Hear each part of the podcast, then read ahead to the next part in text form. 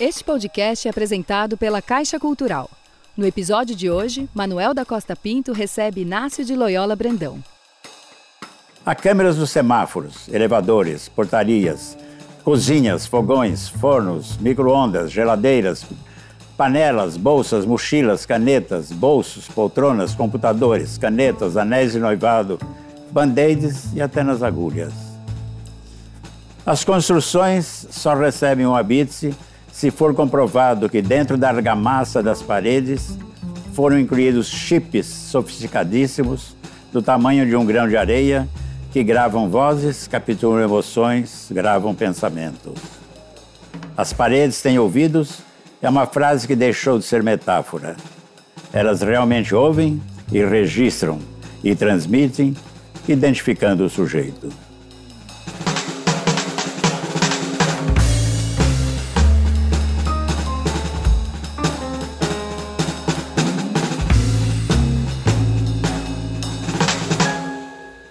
Bem-vindo ao Arte um Contexto, recebendo hoje o escritor Inácio de Loyola Brandão. A gente tem a presença de uma plateia que participa de encontros literários comigo para falar sobre a obra do nosso entrevistado, e esses encontros são patrocinados pela Caixa Cultural pelo governo federal. Nessa edição, a gente tem presença de alunos de letras da Uninove e temos a presença de é, alunos de português para estrangeiros do Centro de Integração e Cidadania do Imigrante. Então, a presença ilustre de alguns, é, alguns leitores estrangeiros que estão tomando contato com a literatura e com a língua portuguesa. Bem-vindo, Loyola. É um prazer tê-lo aqui no Arte um Contexto. Muito obrigado. Eu estou gostando da plateia. A plateia é heterogênea dessa vez, não apenas por, ter leitores de vários lugares de São Paulo, do Brasil, mas também de outros países. Né? Mas que eu, eu acabo de lembrar uma coisa. Eu acabei de chegar de Lisboa, que teve as correntes escritas com 140 escritores de língua espanhola e portuguesa. E estava na casa de uma amiga, ela é professora, e na classe dela tem 60 refugiados, cada um com uma língua. E é uma coisa lindíssimo o trabalho que ela e outras professoras estão fazendo com isso. Imagina o trabalho, né? Imagina o trabalho, mas é lindo. É, utilizar a língua, um a, língua e a, litera, a língua e a literatura como elemento de é, é, conciliação entre pessoas que estão saindo dos seus países, né? E se integram em outro país por diferentes razões econômicas, políticas, é sempre uma coisa muito interessante, bonita e, enfim, é que a gente deve admirar sempre. E então eu aproveito para agradecer Agora, a presença tem deles tradução aqui. simultânea para todos? Não precisa, todo mundo aqui sabe português já, melhor que nós. Porque eu falo uma língua esquisita. Falando em língua e de uma das instituições mais é, celsas da língua portuguesa, que é a Academia Brasileira de Letras, você é o mais novo integrante, o mais novo imortal da Academia Brasileira de Letras. O que é ser um imortal? Eu não sei, eu sei que eu sou mais um acadêmico naquele grupo. Entende? As pessoas perguntam o que, é que mudou. Não mudou nada ainda na minha vida. Entende? Eu claro, ainda não... tua obra está aqui, ah, minha obra, tira. Minha obra é outra história. Minha obra não vai mudar, não vai. Ou vai muito talvez. Mas isso é uma honraria, é um privilégio. Você já tinha sido premiado pela academia pelo conjunto da obra em 2016, tinha. Né? Eu recusei cinco anos ser candidato. Uhum. Sabe, um pouco assim, ah, o Antônio Cândido nunca foi, ah, Carlos Drummond nunca foi, eu, quem sou eu para ir e tal. Mas no fim, depois, quando eles me deram o prêmio, e foi o primeiro prêmio reestruturado, aí era pela obra, conjunto da obra, enfim, eu falei, por que não? E a sua cadeira qual é? Porque você cadeira tem o patrono 11, da cadeira, né? Cadeira 11. Que é de quem? O patrono é Lúcio de Mendonça. E o último foi o Hélio Jaguaribe. Então, eu estou desesperado, porque eu tenho que falar sobre o Hélio Jaguaribe, que é um sociólogo, que é um cientista político, dos mais importantes, essa coisa. E se eu, se eu falar mal, eu vou me arrebentar todo. E antes Com dele, certeza você Ribeiro. Porque você sabe o termo imortal, por que é? É o seguinte, cada um que é eleito no discurso de posse tem que se referir a todos os que passaram pela cadeira. Então, é claro, lá atrás tinha Fagundes Valério e tal, que eu vou falar rapidamente, mas, mas aí eu vou chegar em Celso Furtado, tem que me demorar, Darcy Ribeiro, e Hélio Jaguaribe, que são três pesos pesados. Bom, mas nada mal, até do ponto de vista simbólico, para um autor que produziu três livros, dentre tantos livros, mais de 40. 45. Que, é, 45 livros, acaba de publicar o 45 então, que produziu tantos livros é, que tratam da realidade brasileira cada hora de uma maneira. Né? Você acaba de publicar um novo romance. Desta terra nada vai sobrar, a não ser o vento que sobra sobre ela. E que, é, a exemplo do Não Verás País Nenhum, que é um livro dos anos 80, se passa numa espécie de Brasil ou país hipotético eu que, digo que é um limbo. Em, em, que, é um limbo. em que os elementos têm um, algo de fábula. Esse aqui tem algo de viagens de Gulliver, né? Porque você tem assim uns políticos, uns né? políticos né? que encolhem conforme re, é, recebem propina, né? O que é este livro exatamente? E ele compõe uma uma trilogia com zero e não verás país nenhum? Dá para estabelecer uma continuidade? Ah, é uma ideia que você tem que e eu acho que no fim acabei fazendo uma trilogia sem querer fazer uma trilogia. Jamais pensei nisso. A trilogia é uma coisa que você planeja, estrutura, e, e esse não, os três nasceram, mas de alguma forma são três momentos da vida brasileira. Quer dizer, a ditadura. No zero. Aí vem a democracia e vem um, uma adaptação a essa nova coisa, que é o Não Verás, já com um tema dentro que era um tema muito atual, que era meio ambiente. E, e, as consequências de tudo que está ocorrendo. O Não Verás País Nenhum se passa, é uma espécie de distopia, ou seja, uma utopia às avessas, uma utopia negativa, que se passa num país, num Brasil, um Brasil né, que... assolado por um apocalipse ecológico, ambiental, né? É, mas foi por um acaso que entrou, e aí eu, quando eu cheguei nas 50 primeiras páginas, era esse o caminho. Aí foi por aí, aí demonstrar todo o que, que tinha acontecido e por que, que tinha uhum. acontecido. Curiosamente, né, tanta coisa que eu mostrei aí está acontecendo. Uhum. Essa cidade imensa, entende? no meu livro tem 60 milhões, nós temos 20. Mas os problemas são os mesmos de congestionamento, de água, de poluição, etc, etc, de barulho, etc, etc, e de violência. A cidade gradeada que está dentro do Não Verás é a cidade gradeada que está aí. Uhum. A gente vive dentro de uma jaula. Entende? As câmeras e os holofotes que iluminavam as pessoas naquele livro, que as pessoas dizem, você está exagerando. Eu não exagerei. Eu olhava pela janela e colocava no livro. A minha primeira professora, a Lourdes Prado, eu sempre falo, um dia ela dava redação toda semana.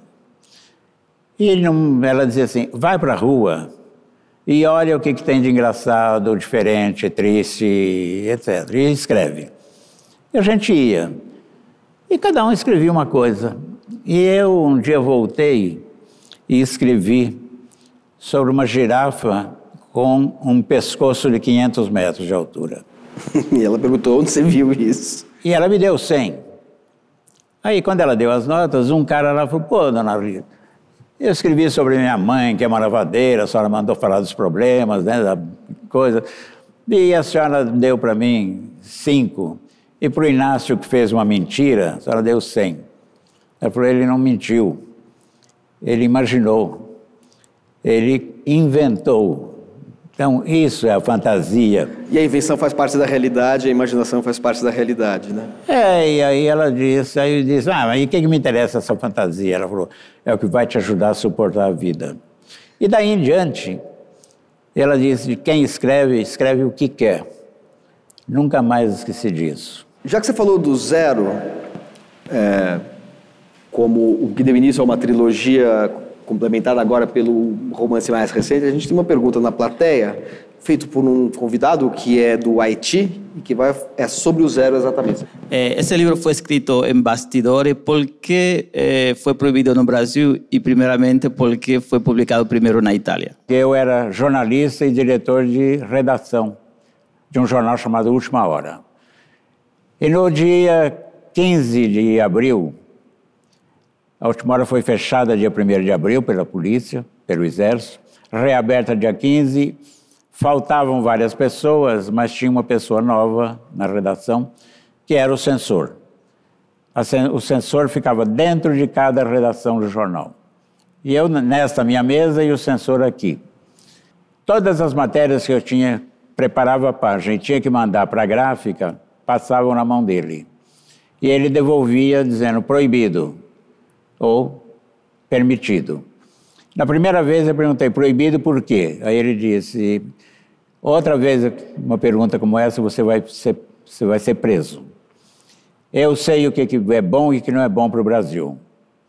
E aí, o que, que eu fiz? Durante dois, três, quatro anos, todas as matérias proibidas eu joguei dentro de uma gaveta. No fim de quatro, cinco anos, eu tinha caixas na minha casa com tudo o que a censura não tinha deixado o brasileiro saber. Sabe? De assaltos, de mortes, de tortura, tudo, tudo, tudo. E aí, eu, com aquilo na mão, eu falei, isso é um romance, o que o Brasil não soube. E aí eu escrevi Zero. E o Zero não encontrou nenhum editor porque poderia ser preso o editor e eu e fechar a editora. Consegui eh, que ele fosse publicado primeiro na Itália, em 74. E em seguida, um editor aqui, Lígia Jobim, grande mulher, grande coragem, publicou Zero em 75 e aí em 76 foi descoberto o que era o livro, que era uma denúncia daquela ditadura e o livro foi proibido e ficou três anos proibido. Era um, é um livro altamente político e é um livro altamente denunciador. E na época ele foi eh, teve uma espantosa reação. As pessoas sabiam que era o Brasil, só que as pessoas, os críticos, os jornalistas, ninguém nunca denunciou isso, não mostrou isso. Mas a censura descobriu. E o livro foi proibido. E para não dizer que era político, eles disseram assim: por ser atentatório à moral e aos bons costumes. A moral estava dentro da Constituição. Se fosse político, eu podia recorrer. Claro que é uma bobagem recorrer na ditadura. Eles é que mandam. Por essa razão, o livro foi proibido. Quando foi liberado, ele já, já tinha sido um estouro de vendas e aí ele vendeu. E aí eu andei o Brasil inteiro e era curioso. Eu ia fazer palestra pelo Brasil afora, e em cada lugar tinha uma cópia do zero. Alguém conseguia uma cópia e passava para o outro, ou tiravam cópia xerox, principalmente os estudantes. E eu percebi que você podia, você pode censurar e proibir um livro, mas ele vai continuar a viver. Uh, a gente tem uma outra pergunta na plateia, é, de uma espectadora aqui que, tá, que é da República Dominicana. Boa tarde, meu nome é Frância. É, minha pergunta é: quantas obras o senhor já publicou e qual é de maior relevância para o senhor? 45. Entre romances, contos, crônicas, viagens, infantis e uma peça teatral. Agora, se você tem um monte de filho, qual é o teu favorito? É difícil de dizer. Cada um é uma coisa. Agora, meu livro favorito chama-se Dentes ao Sol. É o meu maior fracasso. Nunca vendeu nada e nunca foi criticado. Então, talvez por ser um filho repudiado, eu passo a mão na cabeça dele. Desconfio que é porque se passa em Araraquara. Hã? É, é porque se passa em Araraquara, exatamente que é o centro, que, que, é, o, é, que é o epicentro do universo. Dentes ao Sol. Martin Contexto faz um breve intervalo e volta daqui a pouquinho com o Inácio de Loyola Brandão. Até já.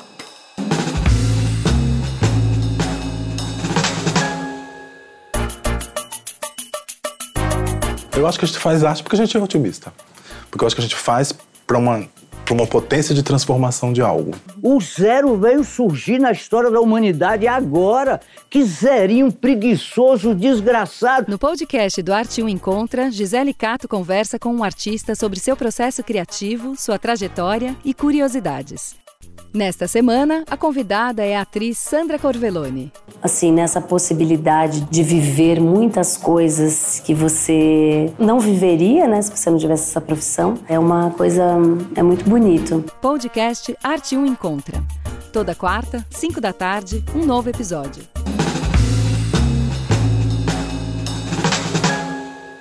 O Arte 1 Contexto está de volta, recebendo hoje Inácio de Loyola Brandão. Loyola, a gente tem mais uma pergunta na plateia que fala sobre outro livro seu, Sim. é, mas fala também de questões que você aborda sempre com, essa, com esse olhar obsedepolírico e crítico em relação à realidade brasileira. Oi, Inácio. Então, é uma curiosidade que eu tenho. Eu queria saber como se deu a composição da personagem Ana do seu livro O Beijo Não Vem da Boca. Porque ela me chama atenção por ser uma personagem que traz consigo muito forte essa característica de contestar o masculino, de contestar o machismo característico do, do protagonista Breno.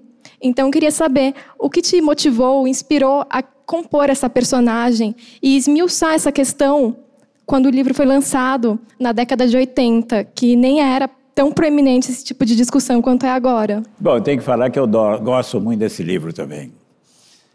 E gosto, inclusive, do título. Eu, às vezes, tenho sorte com o título. Mas eu tinha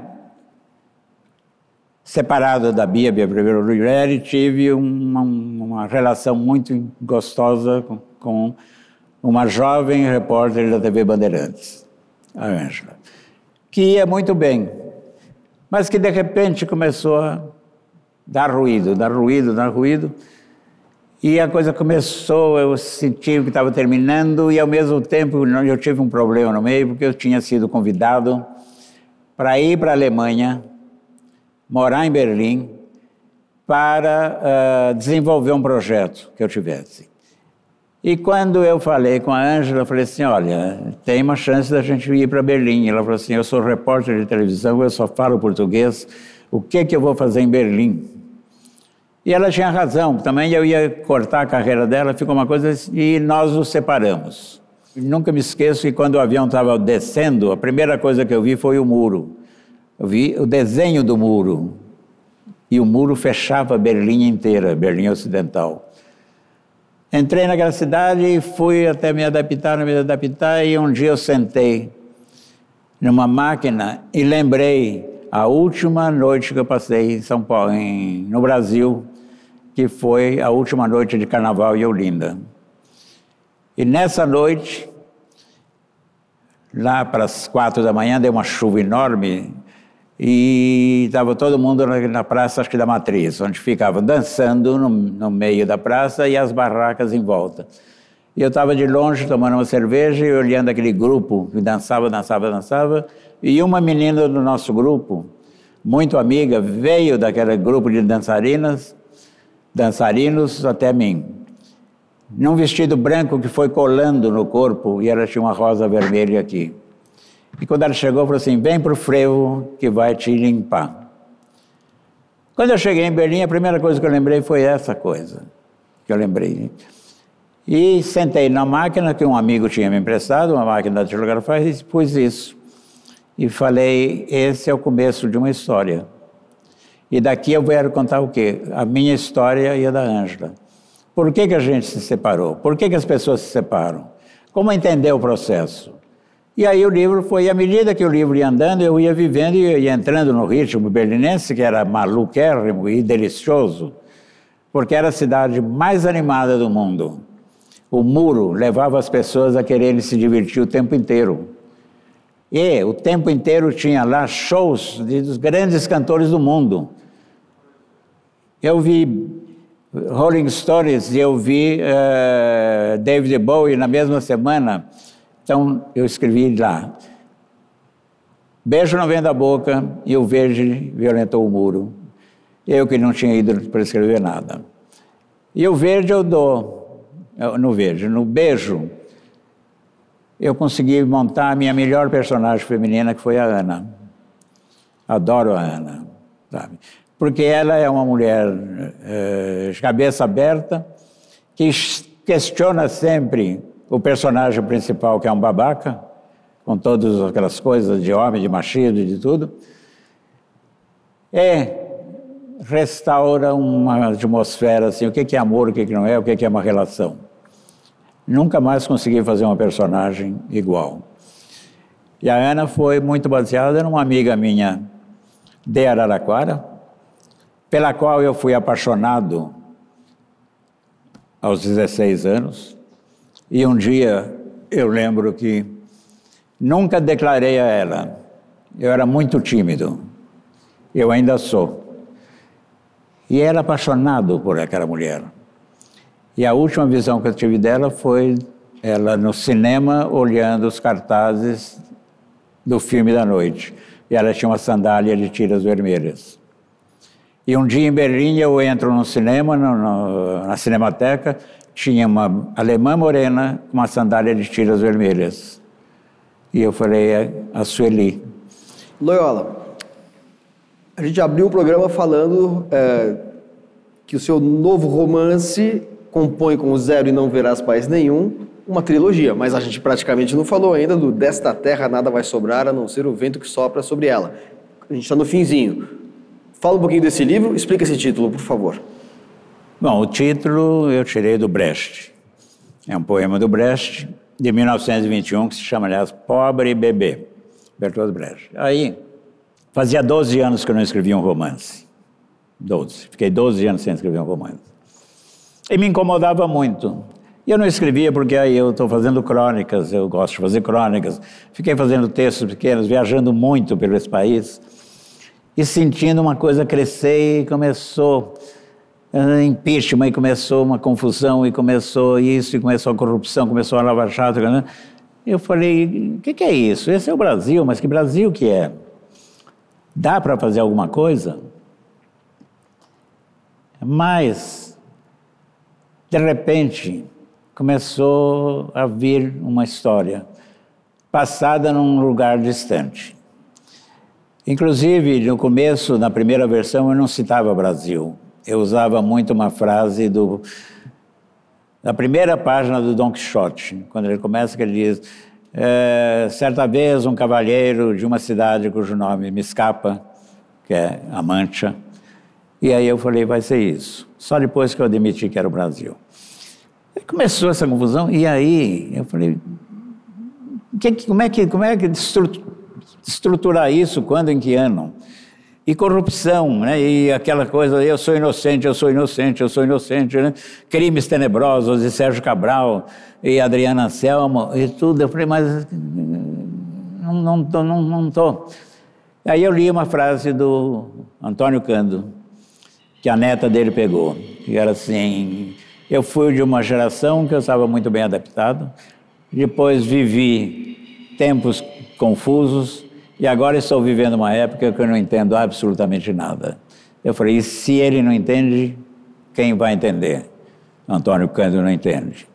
Nesse meio tempo eu fui a São João, São José do Rio Pardo e fui ao museu do Euclides da Cunha e li uma frase dele dos Sertões, que ele dizia que não, em Canudos, em determinado momento, a, a tarde era tranquila, aí vinha um tiro, matava uma pessoa, a pessoa caía na rua e depois de repente outro morria e ninguém ligava, porque a anormalidade tinha sido, era agora a normalidade. Falei, é o Brasil, é o Brasil. E pensei também, está acontecendo tanta coisa, com tudo aquilo, falei, está acontecendo tanta coisa, é tão horripilante que não dá para fazer um livro real. Só uma distopia. Daí você fez uma distopia, uma fábula sobre um país. Uma fábula sobre esse país. Que só para só dar uma é, porta de entrada para o nosso leitor espectador, é um lugar, é um país em que tem mais de mil eh, partidos políticos, já houve mais de 100 impeachments, ou seja, é um a cada semana, e os políticos que re recebem propina diminuem de tamanho. Né? Então, por isso que eu falei inicialmente que parecia uma fábula do Gulliver, né? Do, do... Sim, coisa. Porque à medida que você vai recebendo propina, você vai diminuindo de tamanho. Fora isso, tem também uma, uma, um entrecho enfim, amoroso, né, da personagem do Tem Felipe, um trecho amoroso. que é, tudo é deflagrado porque ele recebe. É, na primeira parte assim, ele uma, leva o pé. Ele é, ele é abandonado pela namorada. Ele é abandonado, é uma mulher essa, outra personagem que eu gosto, a Clara, que é muito assim, aqui, ó, é tal e tal, água, água. Assertiva. E o cara dela, aquela coisa, né, e ele disse, mas por quê? Ela falou assim, você sabe. Você sabe o porquê e para. E ele aí vai sendo Isso é a primeira página, acaba. Aí ele sai numa viagem de ônibus, ela sai numa outra viagem de ônibus, se cruzam, mas nada acontece, e chegam numa cidade onde ele sabe que, ele, que ela está, mas ele não vê. E que ela sabe que ele está, mas ela não quer mais nada. E tem uma cena que eu adoro, porque ela sabe que ele está escondido num lugar e ela fica, a hora que ele sai daquele lugar, de uma edícula, ela vai lá e asperge o perfume dela, que era o preferido dele. Então ele vai sentir e vai ter saudades e coisa.